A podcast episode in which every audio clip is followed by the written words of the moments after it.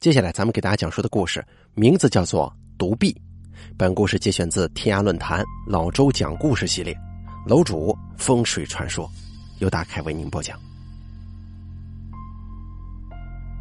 小的时候，空调没有现在这么普及，一到夏天晚上，大家就搬一把躺椅，坐在家门口纳凉聊天我依稀记得那个时候，常有一个光头老爷爷来找我爷爷聊天因为这个老爷爷是独臂，所以我对他的印象非常深刻。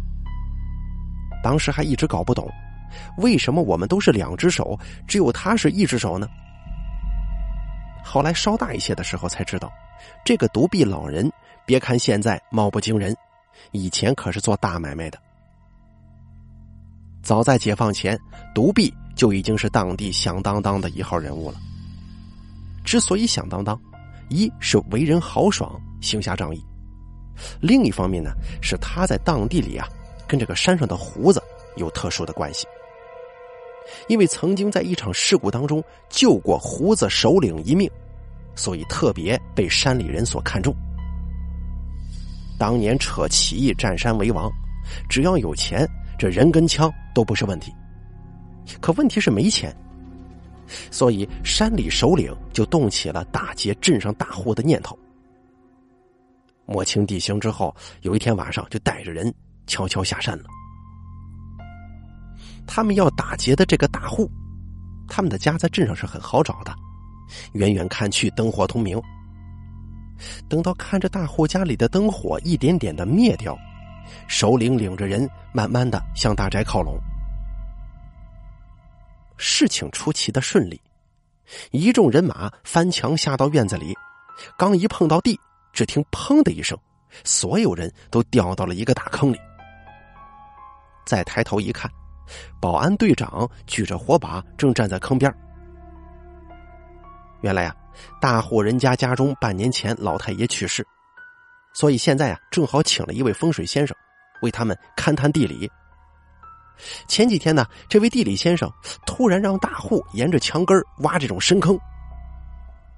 这大户人家听了之后，觉得莫名其妙啊。后来听了风水先生的指示，才抱着宁可信其有，不可信其无的心态，找了工人沿墙挖坑。等一切都挖好了，才告诉大户，这几天可能会有贼人前来打劫，并让大户请保安队来家中抓贼。跟保安队当然不能说呀，大户只好在家摆了一桌酒席，请他们来吃一顿。有的吃当然好了，大家傍晚时分来到大户人家家中饱餐一顿，可刚吃完饭没多久，就听“砰”的一声，没想到还真进贼了。这保安队有的吃有的抓，自然是大喜过望，把掉在坑中的这几个强盗用绳子给捆了，带去见官。走到半路，经过一个树林，过了一会儿，发现又是一个树林，再往前走，怎么又遇到了一个树林呢？这个时候，刚才喝的酒已经全醒了。队长叫人在一棵树上刻一个记号，继续往前走。过了没多久，那棵刻有记号的树又出现在了大家的面前。别看大家都是大男人啊，这时候一下子就都慌了。而首领这个时候突然感到身上的绳子一松，往周围看看，身后的几个兄弟身上的绳结自己解开了。而周围的看守还在茫然不知所措。在树林的里面，首领隐隐约约的看到，好像有一个人的模样的东西，在那儿向他招手。这时候管他是人是鬼啊，不管怎样，总比被押到保安大队啊明正典型的好吧。于是对着身边的兄弟大喊一声：“兄弟们，跟着我跑啊！”就纵身往树林深处跑去。几个兄弟一看老大走了，也跟着一起跑进树林。等身边的几个看守反应过来，他们这伙人呢，早就消失在茫茫的夜色之中了。跑了一会儿，看看四处没人，这几个人才慢慢的放慢脚步。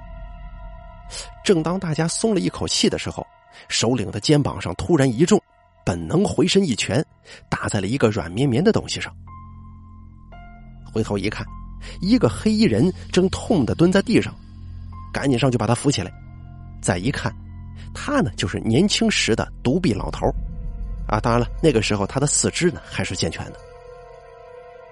独臂就把事情的来龙去脉对首领说了一遍，首领这才恍然大悟：为什么自己那个隐秘的计划没开始实行就被人识破了？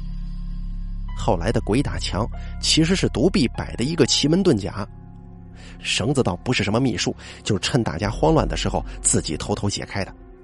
只不过他轻身功夫好，没被人发现而已。首领听完之后，自然是千恩万谢，并且听到独臂这么有能耐，就相邀独臂一起上山。独臂当然是敬谢不敏，不过就此跟山上牵了线了。这个首领呢是十分重情义的人，啊，对他的这个相救之情呢看得很重。但是在当时那个时代，为了独臂好，也不敢大张旗鼓的跟他来往，只不过是逢年过节派人偷偷的送个礼。可是随着战事越来越紧，物资也越来越难弄，山上的日子也过得很紧巴。这个时候，首领得到一个消息，说是日本人有一车皮的物资要经过这儿。这可是一个千载难逢的机会，只要这一票干成功了，足够一年半载的吃食。于是首领就精心策划，事情果然不负众望，一举成功，整个车皮的东西都被拉到了土匪洞里。不过这样一来呢，他们就算是彻底暴露在了日军的视线之中。随后，日军就开始对山中发动了围剿。刚开始，凭借对山里地形的熟悉。和地理的优势，还可以跟日本人周旋周旋。可时间一长，这个差距就出来了。最后只得派人去山上找独臂，看看能不能再次使用奇门遁甲帮他们度过这一难关。杀人越货，按照门里的规矩，本来是不能帮的。但是这次的对象不同，怎么来说也是一种爱国行为。所以，独臂准备上山帮助他们布阵。趁着夜色，独臂随着下山来接他的兄弟，偷偷的逃上了山。来到山上之后，利用山上的石块、树木，这里一堆，那里一堆，杂乱无章的，在各个路口堆了是一堆又一堆。就凭这个，能挡住日本人？这山上剩下的兄弟显然完全不信呢。等一切安排妥当，独臂就叫首领带着兄弟们退到挖好的工事里面去。这天一亮啊，山下的炮声就响了，炮弹一枚又一枚的落在山上。可是说来也奇怪，那么多炮弹，一枚都没打中核心部位，全部都是在外围炸响的。刚开始的时候，日本人还以为是炮手不行，一连换了几个都是如此。不信邪的日本人也觉得有些难以置信。接下来平静了一个多星期，当大家都以为事情可能这么过去了，结果炮声又在山上炸响了。这次的炮弹可没上次那么窝囊，每一发都正中目标。这猝不及防之下，山上损失惨重啊！事情突然发生转变。让山上的每一个人都摸不着头脑，为什么前次那么灵验，这次又失效了呢？正在纳闷呢，派出去侦查的小喽啰回来报告了，说日本人这次带来的部队不多，可是部队里面多了一个怪模怪样的人。独臂一边让首领带着剩下的兄弟朝山中深处撤退，自己呢则是偷偷的跑到山前，看小兵所说的那个怪模怪样的人。到底是什么人呢？躲在树林里一看，日军阵前有一个穿着白袍、戴着高帽的人，正在一堆的炮弹上头画着什么东西。当时大家也搞不清这人是谁呀。根据现在我们的了解，大概就是日本神官或者阴阳师一类的人。原来日本人看到对山上开炮屡屡失效。于是就到了临近的上海东本院寺去请神官前来助阵。日本的阴阳道术除了本土固有的萨满教义之外，还结合了中国传入的道术或密教法术，流派众多，其中对于中国传统的奇门遁甲也有一定的了解和学习。所以，当神官来到山前，不多时就发现了山上的奥秘。通过对炮弹施以符箓，所以上次的进攻才能打破独臂所设下的结界。独臂一看，心想：这问题一定出在这个人身上。现在呀，双方都是身怀异术之人，看来呀，再像之前那样，可不这么简单了。悄悄的潜回山洞之后，检点人马。现在算上受伤的，也只有十多个人了。这点兵力不要说对抗了，就算要冲出重围，那也是不可能的。但是就这样待在山上，也只能是死路一条。所以独臂思来想去，最后像是做了什么重大决定似的，问首领：“如果这十多个人继续抵挡下去，大概可以撑多久呢？”首领想了一下，日本人明天估计就得开始搜山了。利用地理优势，最多可以撑五天。独臂说：“那应该够了。”当天晚上，独臂就让所有人将之前刚被炸死的人他们的尸体通通找来，放在一处密室，然后让首领派两个人在外头把守，剩下的人三天之内，不论发生什么事听到什么声响，都不能进密室一步。三天里，如果有人死了，就把他放在密室门口，让他来处理。接着，独臂就带着三天的干粮、饮水跟一个鼓囊囊的大包，进了密室。第二天，日本人果然开始搜山了。第一天还在外围，第二天就有了实质性的接触。首领带着兄弟们一边打一边退，撤退过程当中又死了三个人。按照之前的吩咐，死了人之后就得扔在密室门口。大家只看到密室里一会儿飘出一阵白烟，一会儿传出一些奇怪的声响。到底这个独臂在做什么？大家都摸不着头脑。只不过凭着对独臂的信任，大家勉强支撑到第三天下午。这个时候，日本人已经把包围圈缩小到方圆三里之内了。只需要一天，恐怕就得把他们全部歼灭。而这个时候，密室里突然没了动静。有些响动的时候，大家倒觉得还心安一些。这一下子没了声音，哎，这独臂不会自己跑了吧？到了第三天晚上，大家终于按耐不住，正当准备打开密室门的时候，突然听到独臂在里面传来一声“开门”。听到这声开门，大家如逢大赦，七手八脚的把密室门打开。门一开，只看到独臂踉踉跄跄的走出门外。密室的地上躺满了死尸。不过令人惊奇的是，这些死尸竟然像活了一样，在地上一动一动的。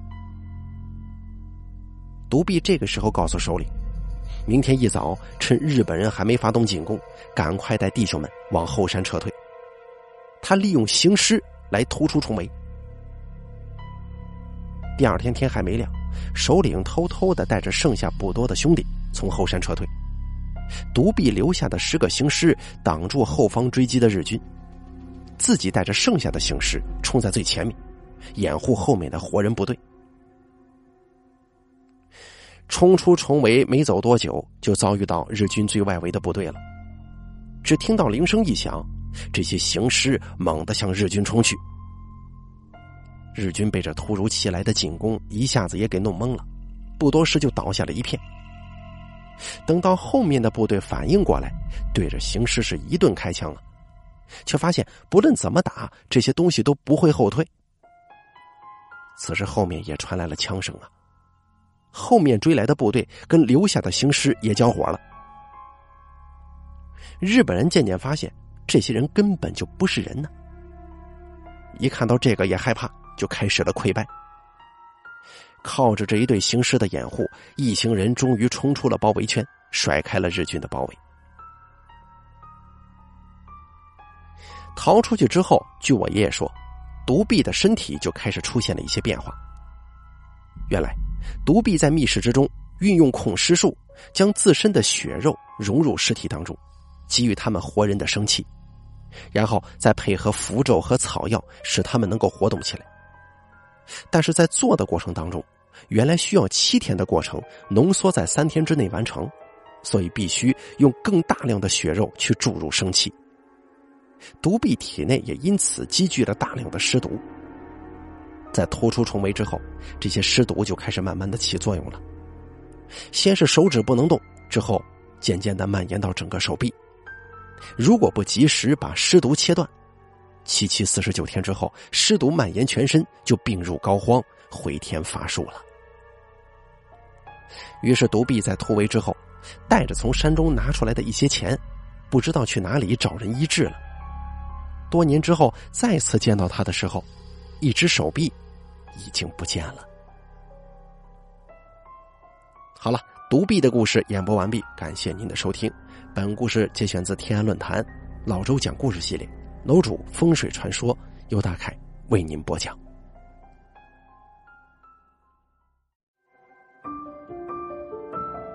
本期故事演播完毕，想要了解大凯更多的精彩内容，敬请关注微信公众账号“大凯说”。感谢您的收听。